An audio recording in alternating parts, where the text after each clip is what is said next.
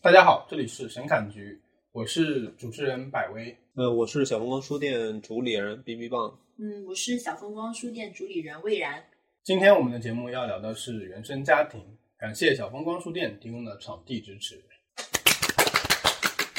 为什么要聊这个话题呢？前段时间端午节我回家了，因为其实我本身离开家庭已经蛮久了，从大学离家到现在已经快有十年的时光了。然后自己呢，现在也一个人生活在杭州，但是回到家里之后，当面对着父母和祖父祖母一起生活的时候，我就可以感受到家庭带给我的一些困惑，在我成长过程中对我的影响。所以今天这期节目就想和大家聊一个比较严肃的话题，就是原生家庭。这期节目呢，主要会从三个角度来聊原生家庭。第一个点，什么是原生家庭？第二个点。为什么原生家庭会对我们产生影响？以及第三个点，如何走出原生家庭？接下来我们先来聊一下第一块，什么是原生家庭？嗯，其实原生家庭的话，目前来讲，它其实呃是一个社会学上面的概念，相对于新生家庭相对而成的。呃，原生家庭就是指儿女还没有成婚，组建自己的家庭，嗯就是和父母生活在一起，并且在生活的一些各个方面吧，嗯还依赖于自己的父母的这样的一个情况，就叫组成的家庭，就是原生家庭。嗯，其实呃，原生家庭呃这个概念被大众更多的使用使用的场景下，其实这个词语指向的更多的是一个负面的影响。呃呃，包括社会学上对原生家庭的研究，它也更多的是在研究原生家庭对于一个独立个体它产生的一种不好的影响。嗯甚至这种影响是会带到他未来的一个新生家庭啊、呃以及他人生的呃，甚至在他成立新生家庭之前的人生的道路。也就是说，这个影响它是会伴随一生的。嗯啊。然后在这个词语就是大大众普遍的使用这个词语，普遍的讨论这个原生家庭的背后，我们不难发现，其实原生家庭问题的一种普遍化。嗯就前两天我去看十三幺采访郝雷，嗯然后郝雷几度提到自己的父母、自己的家庭，每次提到都会忍不住的就会痛哭流涕，就情绪情绪就会失控，嗯控制不住，嗯完全控制不住的。然后嗯 后来后来许志远都说咱咱私下聊，私下聊，嗯就真的就是那那种情绪你能够感觉到。然后你再看那个弹幕，嗯然后那个弹幕满屏的说同样的世界，同样的父母，嗯我的父母，我的家庭也是这样子的。嗯然后我们就其实不难发现这种问题是有多么的普遍，而嗯这种普遍性的问题，相较于我们，我觉得这个原生家庭这个概念挺好的，就是如果没有这个概念，我们从小呃人都是在被话语所塑造，对，然后在我们从小接受的教育里边，呃，它其实都是在我们都会相信文本，相信对书，对对然后、呃我们我们的文本告诉我们，家庭是一个美好的地方对，是你是你人生的一个港湾避港风湾啊港。对，你的妈妈很慈祥，你的爸爸虽然严肃，但是他一样爱你。然后我们的家庭是父慈子孝啊，祖上三代，然后怎么样？但实际情况真的是这样子的吗？我觉得这个地方可以打一个问号。嗯啊，起码是出现了，尤其是出现了“原生家庭”这个词语以后，大家更是开始对自己从小长大的这个家庭进行一个反思对。啊，就是说我们在脱离文本，啊嗯，脱离原原来的文本，再进行重新思考。嗯嗯，因为可能原来的文本告诉我们的是一个理想的现状，对，而我们每个人应对的是自己的真实，嗯自己生活中的一个吉林真相。对，嗯就是我们我们呃没有谁活在一个理想世世界中，嗯然后但不能说因为这个文本上的理想世界，然后我们不去考虑这个现实的这种冲突、这种矛盾嗯啊。然后我们就拿呃，其实，在十三幺里边，它呃总共这个节目采访的名人其实并不是很多，一年也就几期。然后，但就我看过的，我也是零碎的去看，然后里边甚至采访姜文，姜文也是一样子的。他和郝蕾，可能他没有郝蕾那么极端，但其实毕竟他是作为一个男性，嗯然后他一直得不到母亲的认可，嗯母母亲不认可他。而你会发现，就是郝蕾也好，姜文也好，他们一定是在社会的世俗意义上的成功者，嗯他们是社会的精英，嗯而他们依旧得不到一个家庭的尊重，对人格上的对你的尊重平等得不到，然后甚至我如果说我们的社会对一个人有很强的规戒，然后我们社会的主流价值观对一个人的塑造很强，那他们是完全符合社会主流价值观下，对不对？金钱、名望全部都有，却得不到他原来的那个小世界，嗯他的小小的家庭的一个认可。所以从他们身上，我们反而会发现这个问题其实是一个很尖锐化的一个问题，尖锐化的一个更更极端的，可能比姜文好了更极端的。嗯呃，豆瓣上有一个小组叫“父母皆祸害小组”，嗯，然后这个小小组因为太过极端，现在已经其实被分掉了。对对对，就是其实这个父母皆迫害这个小组的话，就是嗯，就是说他为什么被分掉？我觉得因为这个地方其实是一个非常极端的情况，也太过于极端了。其实对于他们解决自己这种问题的话，并没有什么帮帮助助，他们对相当于只是在那边进行一一通发泄。对对对发泄式的，就是嗯，因为现在有很多，就是之前他为什么被封掉哈、这个也是蛮蛮多年前为什么被封掉，是因为呃他们这么偏的极端，然后就是会出现很多这种反对的声音嘛，对就是觉得他们好像呃你你怎么可以，你一边说你已经是长大成人了，嗯然后一边又说自己过得不好，嗯把这个锅甩给自己的这种原生家庭，对吧？你如果成为了一个像你所说的想要成为那种独立的人的话，那么你应该对此对自己的一些选择负担起负责对责任，然后并且并不要沉浸在这种过去的这种泥潭当中，对你最起码爬起来，而不是一味的跌下去，嗯沉浸于此。嗯对，我是，所以我觉得就是有点极端，觉得封掉的话也好，但是我觉得也是因为这个小组吧，我觉得这小组其实有一点出圈的这种对意味，因为对本身这个论点就非常的具有舆论性。对对对就对，可冲非突常非常对强，而且就是解构一个原有的呃状态，对嗯对，其实其实现在社会上的舆论对于原生家庭的评价，基本都是偏负面的，在大多数人的成长环境中，都是有一个父权的压迫，嗯家里面爸爸说了算。嗯，我有很多朋友，嗯，跟父亲的关系其实不是很好的，父亲往往是以一个严肃的、沉默的。呃，非常凝重的一个形象出现的，就有点像电视剧里的反派。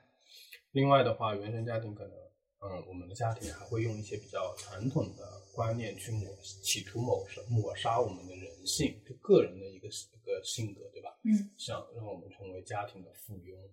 想让我们成为家族的附庸。所以其实我也蛮能理解的，为什么说现在的舆论对原生家庭的评价是一个偏负面的状态。嗯，当然，本身这个词“原生家庭”这个词可能指向的就是一个负面的方向，对吧？嗯，它在社会学上应该不算是一个中性词吧？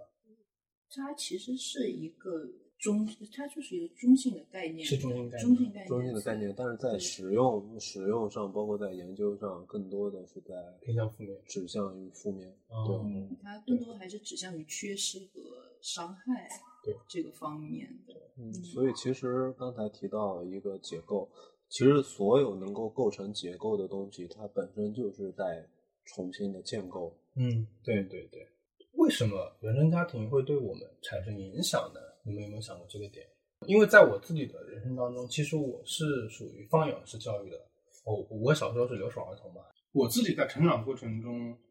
能感受到原生家庭对我的一个影响，嗯包括我父母对我，包括我待人处事的方式，包括我思考问题的逻辑。其实这个时候我就会在想一个事情：为什么原生家庭会对我们产生影响？就比如说拿我自己举例，在我的家庭里面，我的我的母亲是一个比较强势的人，嗯呃，在沟通当中，她跟我的父亲、跟我的奶奶嗯沟通基本上都是用一个相对来说争吵的形式，或者用愤怒来刷自己的一个存在感，嗯会这样的事情会比较多。我就就会在想，然后在我自己和别人交流当中，曾经的我也会经常做出这样子的一些举动。这些举动的话，我就在想是我在模仿我的母亲吗？或者说是我在我的母亲给我的教育当中的影响造成的吗？其实我是觉得这个肯定是，这不能说是一种，这其实是一种模仿。嗯，因为这是你相当于接触的或嗯者接触的次数最多的一种处理方式。嗯对，所以说当你进入一个类似的场景或者一个类似的问题的时候，你就嗯会调动你的一个数据库吧，嗯然后去找一个模式，但、嗯但是你你会发现你可能只有宫垒只有一个嗯这种处理模式，所以说你你只能选择用这个模式，你没有办法选择另外的一种。如果你你认识不到这个模式有问题的话，那么你肯定不会去优化它嘛，对吧？对然后你就就会用这个方式去处理这些冲突。对于我来讲，这个父母的这种原生家庭的这种处理问题的方式，相当于是我们嗯每个人的一个人格的塑造一样的，就是一个底层的操作系统，自然而然的行为，就包括我自己在呃很多生活的方方面面吧，各种呃人际交往也好，一种思维的方式也好，都会使用这个原有的这个模式，因为这个首先我对此的一个，比如说我用一种呃比较不好的沟通方式去做的话，首先得到一个什么样的反馈，可能我是大脑里面预先就会有一个呃有一个预期，嗯那么就是相当于是一个安全的，而不是一个我不可预期的一种方式，哦所以我会比较习惯的用这个方式去做。所以其实一个人在四岁的时候，四岁的时候，他的一个生活环境会塑造他的最基础的，像小呃魏然刚才讲的底层逻辑，然后他的行为模式、情感模式都是在四岁的时候就已经在塑造你。然后这个是呃《蛤蟆先生去看心理医生》里边提到的一个理论，嗯呃，对此我也比较笃信。嗯呃，但是我们终究来讲，我们现在我们要认识到，我们已经不再是四岁了。对。但但如果你没有意识的时候，你往往不停的在重复四岁，一直在重复，一直在循环。所以就是，当你能够意识到这一点的时候，那你就要去超脱，做出一些改变，对你需要对做对出一个改变。嗯然后你要像哪吒一样的去把自己完全拆解开，嗯然后你要把自己去进行一个认真的审视，然后你要重新构造自己，嗯嗯确认自己的一个主体性，嗯而自己一个主体性它不是由原生家庭来界定的，嗯不是由他人来界定的，嗯是由你自己的去界定，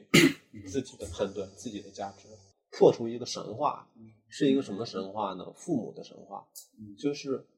在原有的教育里边，好像父母是一个神一样的存在嗯啊、就是他好像有一个刻板的印象嗯啊、然后父母好像都没有，他是神不是人，甚至他都不是人。对，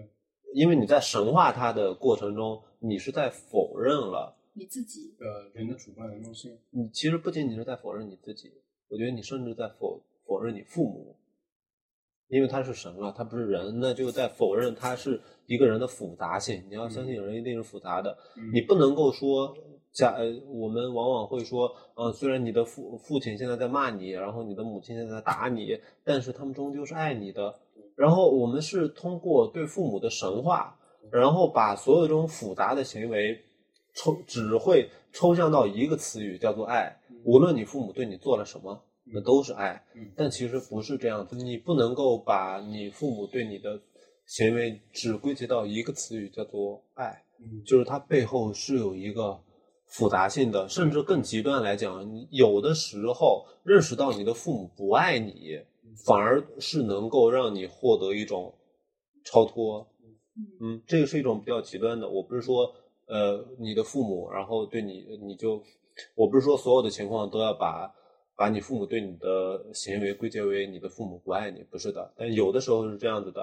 呃，我前两天看的一本叫《缝不起来的童年》，嗯啊，然后它就是一个特别呃，我们可以用变态来形容的一个家庭，所有的所有的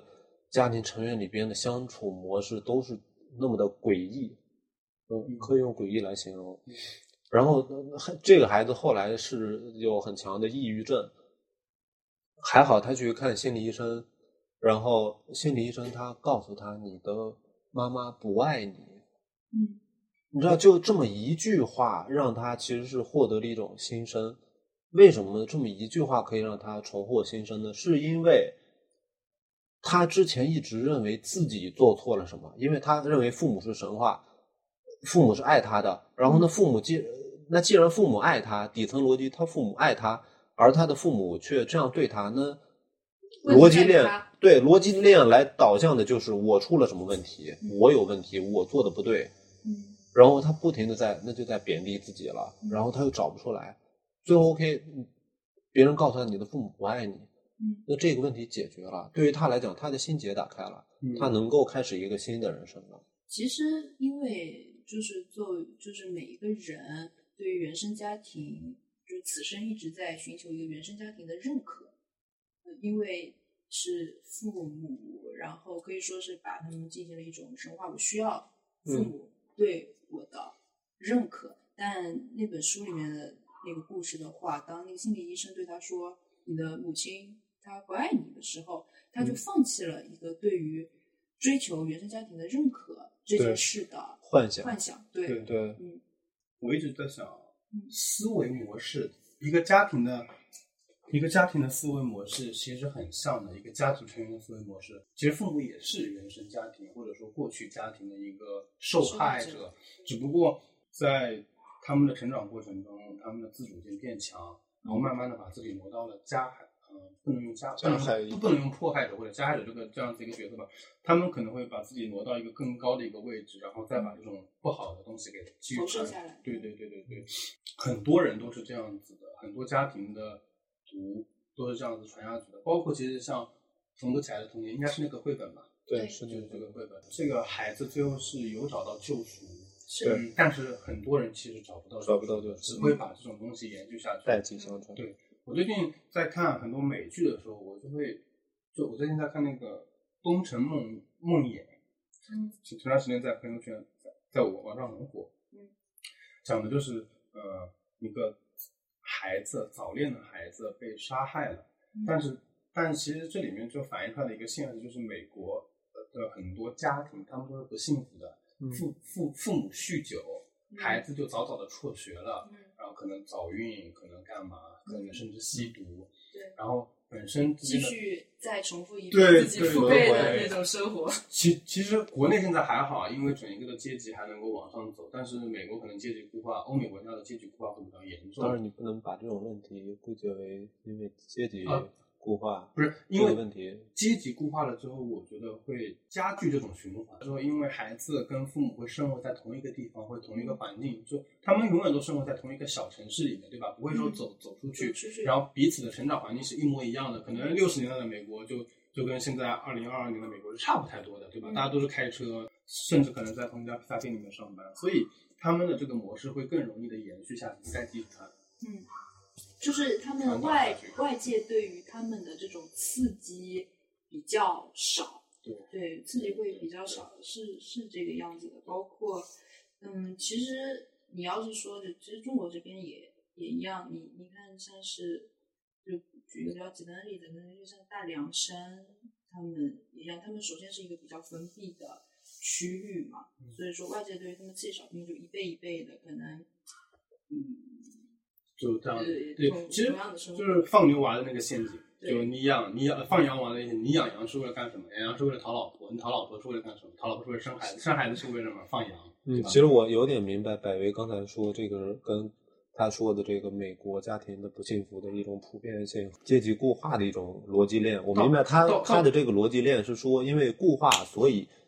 呃每每一代的人都生活在原来的一个小小的世界里边。对对对，所以对其实百威讲的这个点，我从这个层面来讲，我是认同的。更容易被就是传导。一个小的世界对一个人人的影响是特别大的。其实这也是为什么说原生家庭对一个孩子的塑造它特别大，因为在你的儿童时期，你的家庭就是你世界的全部。在你四岁的时候，嗯那个时候就是一个小的世界。嗯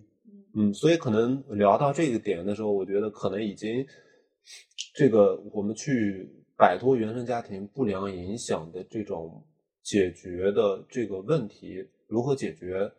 好像这个已经在浮现出来，就是我们要去超越于原来的那个小世界，就这个世界是很大的，嗯呃，不不是在你四岁的时候你只有家庭，你是要不停的去看到更大的世界，然后去摆脱这种不良的影响。因为其实现在中国的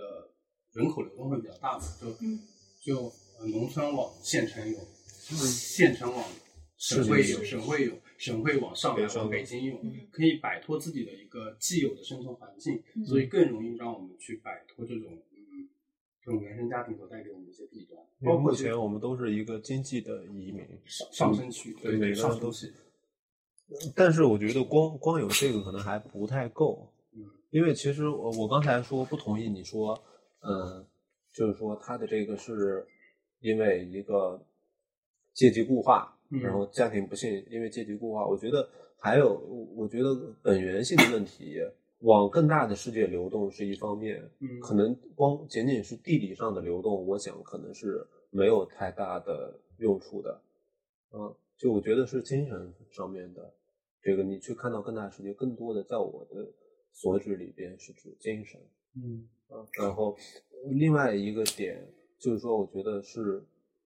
爱，可能他的家庭，呃，家庭不幸福，代际之间，你的爷爷奶奶不知道什么是爱，然后到了你的父母，他们还是不知道什么是爱，然后到了你，你还是不知道什么是爱，所以你也不知道如何去爱你的孩子，嗯呃，你不知道如何去爱人，所以你只会去伤害人，呃因为爱对于更多的人来讲，可能还是比较模糊的一个概念。我有一点非常觉得非常幸福，因为我虽然我的父母、我的家人从来没有直观的表示过对我的爱，嗯但是我能很明显的感觉到感觉到，或者说我会去把各种感情都给剥离出来，嗯，然后把爱给挑出来，就可能爱是爱的外面包包裹着很多复更复杂的感情，嗯比如说愤怒，比如说呃，甚至是谩骂，甚至是失望失望，甚至是呃一些失落这样的情嗯绪会被包裹起来，但是我会把这些情绪一层一层剥开来，然后把爱的内核给取出来。我一直能非常明显的感觉到，我的爸爸是爱我的，我的妈妈是爱我的，我的爷爷是爱我的，我的奶奶是爱我的。可能这个是我的家庭教给我最最重要的东西，告诉我什么是爱。虽然我觉得他们没有教会我如何去爱，但是我学到了，我知道了什么是爱。这个是我的家庭对我非常好的一个教育吧，或者说是我自己后期开自己去挖掘出来的一个东西。嗯，就是其实我是觉得，嗯，父母的话，他们比如说做的一些行为，其实你相当于是把他们的一个内核给提炼出来了。我觉得其实他们的很多行为的确是有一个哎对有一个内核在里面的。当然，这不排除可能有一些他们的确是，嗯，也就是他们有爱，只是你不是没有一个好的爱的方式。对对对对。对，有一本书吧，我具体说明叫或者有一篇文章，我记得为什么你会去伤害你爱的人？为什么我们要去伤害爱我们的人和我们爱的人呢？嗯就经常会有这种事情嘛。其实我觉得这个就是呃父母带给我们的一个点，就父母从小对我们的教育当中，普遍是一个高压的形式，他们是爱我们的，但是他们往往是伤害我们最深的。嗯然后这种东西一直延续到了我们长大，在我们成年人的现在大部分人的人际交往当中，嗯还会继续沿用这种模式去去伤害我们爱的人，嗯对吧？嗯我觉得，我觉得这这个东西可能是来源于父母，呃，了解父母是爱我们的，是可以走出原生家庭呃的问题的一个非常好的一个形式，对吧？嗯就不管你做什么，你其实在我们心里面要知道，我们的父母是爱我们的，对我们的所作所为都是包含了对我们的爱。当然也有，也有他们自私的方面。对对对对，一你要也看到它的复杂性。对对对，所以当我们能意识到父母是爱我们的，我们是被爱着的，嗯那么其实是可以走出原生家庭对我们的的毒害的一嗯种方法。其实我觉得的话，走出原生家庭的一个，或者说降低它的影响，还有就是有比较关键的问题，就是说你个人的一个变强，无论说是呃精神上的，还是嗯一个外在的存在，你要就是变强。其实随着自己年龄的长大，嗯然后父母年纪的变小，你们这嗯种博弈的关系是会慢慢的进行一个倾斜的，对重新对会进对行一个倾斜的。对那到那个时候的话，可能当然并不是说我我变强了，我就要反过来去呃对 待这样 PUA 我的父母呃这样的，对只是说你们可以可能会在一个更平等的对对对角度上面，因为你你毕竟是要比他们更强，对，是的，嗯，就不管是学识上、教育上面，你毕竟比他们对更强，或者我们对就说明事理吧，对对，然后你可以在一个更平等的一个角度上，对他们跟他们进行一个沟通。呃，当然这个，嗯，我们也不指望说父母会不会在这样的一个情况里面进行一次什么样子的改变，毕竟他们已经如此多年来成型了对一个惯有的模式了。只是说，对于你自己来讲的话，这是一个是会会是一个出口。其实，嗯、百威刚才讲的要意识到父母对你的爱，其实嗯我还是相反的呃观点，因为其实我们心目中认为父母爱我们，这个还是一个从小到大被灌输的观念，反而是我还是那呃认为是要认识到父母对孩子、父母的一种复杂性，你要把父母还原成一个呃人，嗯这是一点。这呃点我也同意。对，然后还有一个是，嗯，前两天还看另外一本绘本叫《马当家的饭桌嗯》，嗯，然后在里边他那个也是一个，也是其实在讲一个原生家庭，他其实他已经在走入了一个新生的家庭新，的世界，他在努力的打造着自己的一个新的小小的世界，自己和自己的孩子、自己的爱人，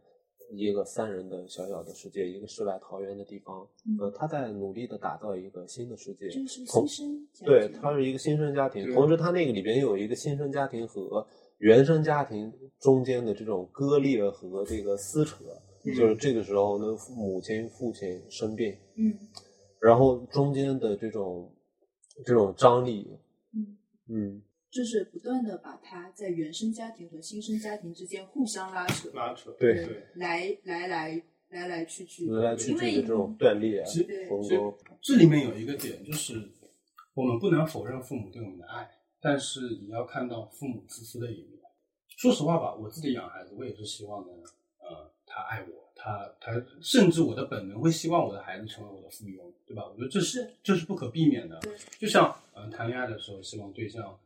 独占欲，在意识到父母对我们的爱的同时，我们还要认识到父母的自私、嗯父母的占有欲，对我们作为一个独立的一个人的一个侵侵犯吧，是有抗争，我觉得是有必要的。是嗯我我现在又呃，从我觉得从一个普遍层面来讲，像《马当家饭桌》里边的这种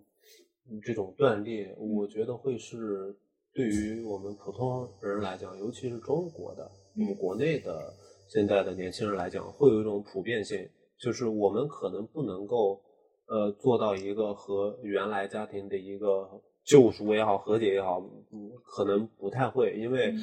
呃你我们现在就像我刚才说的，我们都是经济的移民，首先可能我们在距离上就已经和父母离得很远了，嗯有了一定的距离，必然导致你和父母在一起的时间会变得很短。嗯然后，那你和你父母短短的在一起的时间内是不足以说